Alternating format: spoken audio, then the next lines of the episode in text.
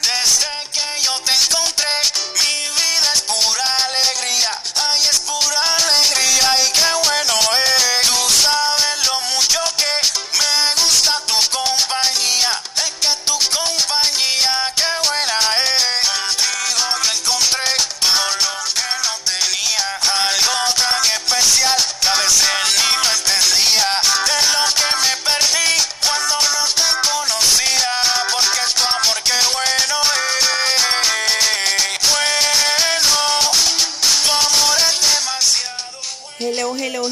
Saludos, mi gente hermosa y bendecida. Bienvenidos al podcast en Ayuna con Alessandra. Feliz año. Espero que hayan tenido un excelente inicio de año. Hoy en el episodio 35 del podcast en Ayuna vamos a hablar bajo el tema No tengo planes. Wow. ¿Quién en su vida en algún momento no tiene planes? Todo el mundo tiene planes. Pero yo vengo con un tema súper diferente y pues vamos enseguida a comenzar con este devocional de hoy.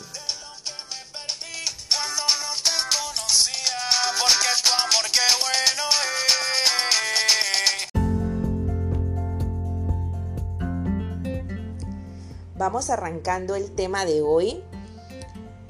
Voy a apoyarme bajo el libro de Jeremías, el capítulo 29, exactamente el versículo 11. Y dice, mis planes para ustedes solamente yo los sé, y no son para su mal, sino para su bien. Voy a darles un futuro lleno de bienestar. Esto va atinadísimo al tema de hoy, que es no tengo planes. Y es que un nuevo año inicia y todos tenemos metas y propósitos, ¿verdad?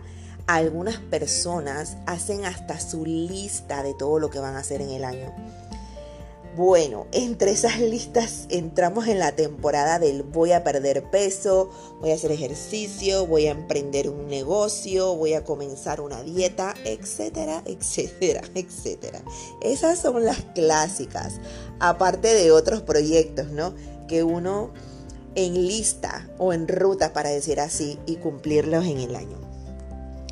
Me atrevería a decir que este año para abrazar las cosas nuevas debemos iniciar sobre todo con fe, aunque parezca un poco aterrador y descolorido el inicio, porque comenzando el año ya hay una atmósfera aquí en Panamá y bueno a nivel mundial también que se respira un poco estresante. Hay nuevas cepas, del virus, algunos comienzan a sentir temor, incertidumbre de qué va a pasar, si los encierran o no los encierran, en fin. Pero no podemos dejar que toda esta atmósfera nos haga bajar el feeling de comenzar un año con positivismo, con fe y con ánimo de abrazar cosas nuevas. Tampoco podemos afanarnos desde ya, porque dice la Biblia que cada día trae su propio afán. Imagínense que nos estresemos y nos afanemos anticipadamente. Cuando llegue el día con su afán regular, vamos a colapsar.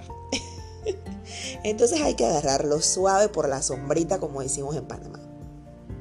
No podemos olvidar que como hijos de Dios, Él nos dejó promesas en las cuales podemos apoyarnos en medio de la incertidumbre, del estrés, de las necesidades, porque Dios está con nosotros siempre.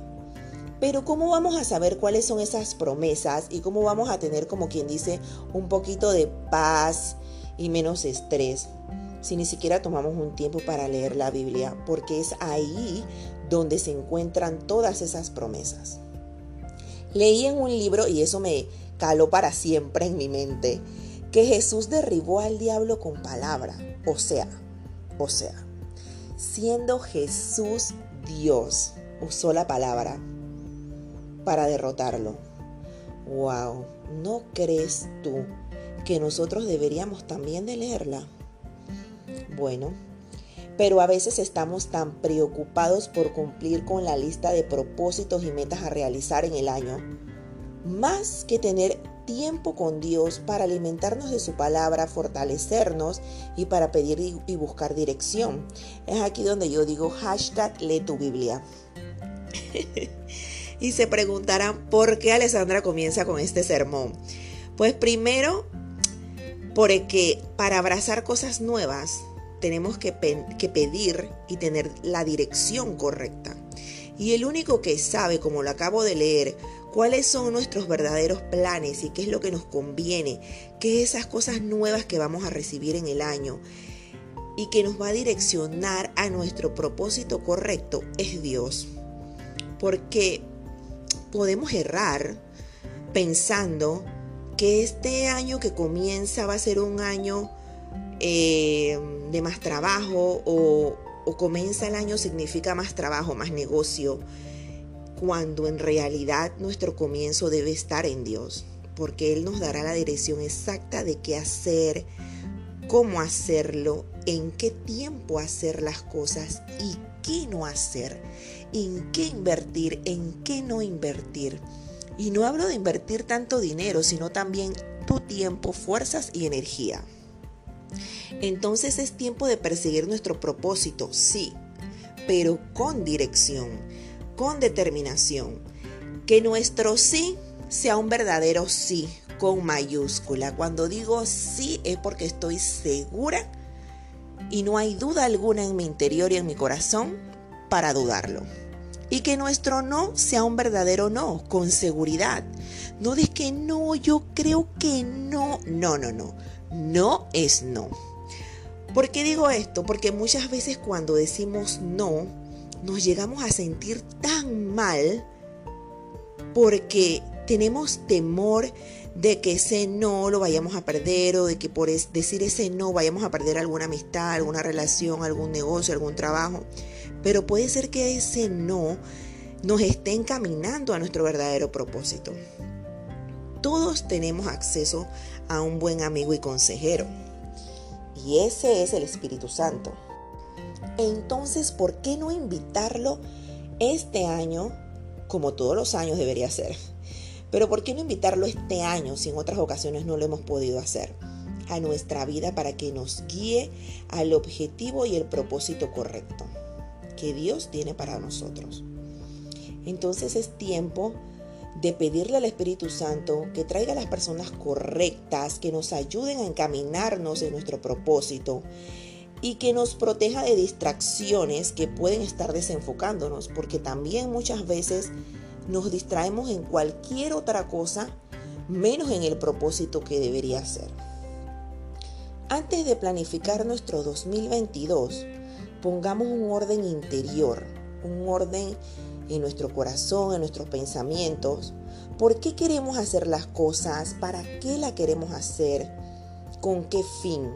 Sin olvidar poner a Dios por encima de nuestras metas y nuestra lista de, de objetivos a realizar este año. Preocupémonos menos por hacer y enfoquémonos mucho más en permanecer pero en permanecer en Cristo.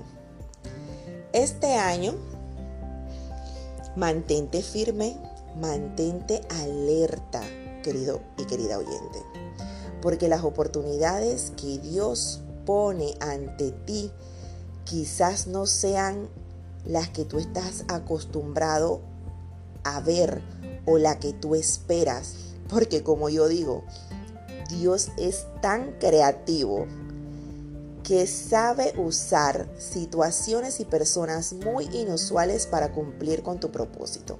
¿Y por qué yo digo tan creativo? Bueno, es tan creativo desde el inicio que a todos nos hizo diferente.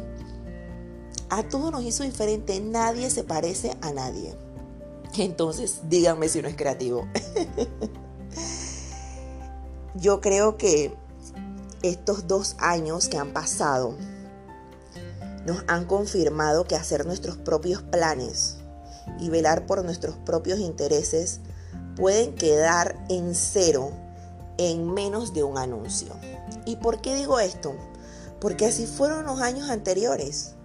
Porque tan solo un anuncio del gobierno nos quedamos sin trabajo, sin negocio, todo se pausó, muchas cosas pasaron. Pero lo que sí es cierto es que Dios tenía el control y tiene el control de eso. Tenía el control porque nadie se quedó sin provisión. Y tiene el control porque Dios es el dueño de todas las cosas y Él tiene el control todavía y lo va a seguir teniendo por los siglos de los siglos. Entonces, más que planificar y hacer nuestra lista, pidámosle dirección al Espíritu Santo, que Él sea quien nos alinee, que Él sea que nos mande ese negocio, ese emprendimiento, que Él sea que nos dé esa oportunidad de cambiar de trabajo o que nos confirme mantenernos en el trabajo donde estamos. En fin, que nos confirme, que nos direccione cómo nosotros vamos este 2022 a usar nuestras fuerzas, nuestro talento, nuestras virtudes, todo. Y eso en lo personal, pues yo lo digo, yo era una de esas que Alessandra estaba el primero de enero escribiendo la lista de metas y propósitos y encabezaba voy a hacer dieta. y obviamente nunca lo hacía. Empezaba la semana y después búsquenla. Y empezaba con todos los proyectos que iba a hacer en el año, con todo.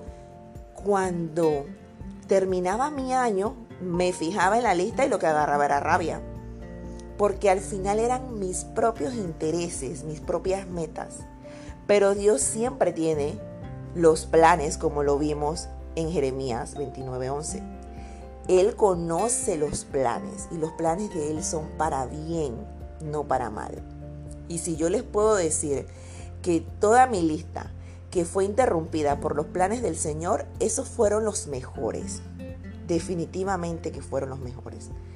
Así que más que tener planes, que también es una observación que hago, a veces nos encasillamos en nuestros planes y si aparecen nuevas oportunidades, tambaleamos o no estamos seguros o no voy a meterle a ese negocio o no voy a pensar en ese viaje o no voy a hacerlo porque eso no está en mis planes. Entonces nos encasillamos que es también un arma de doble filo, porque si tú haces tu proyección del año y te surge algo nuevo que puede venir de Dios, entonces no lo ejecutas porque ya tú tienes tus planes. Así que yo aprendí a no hacer planes.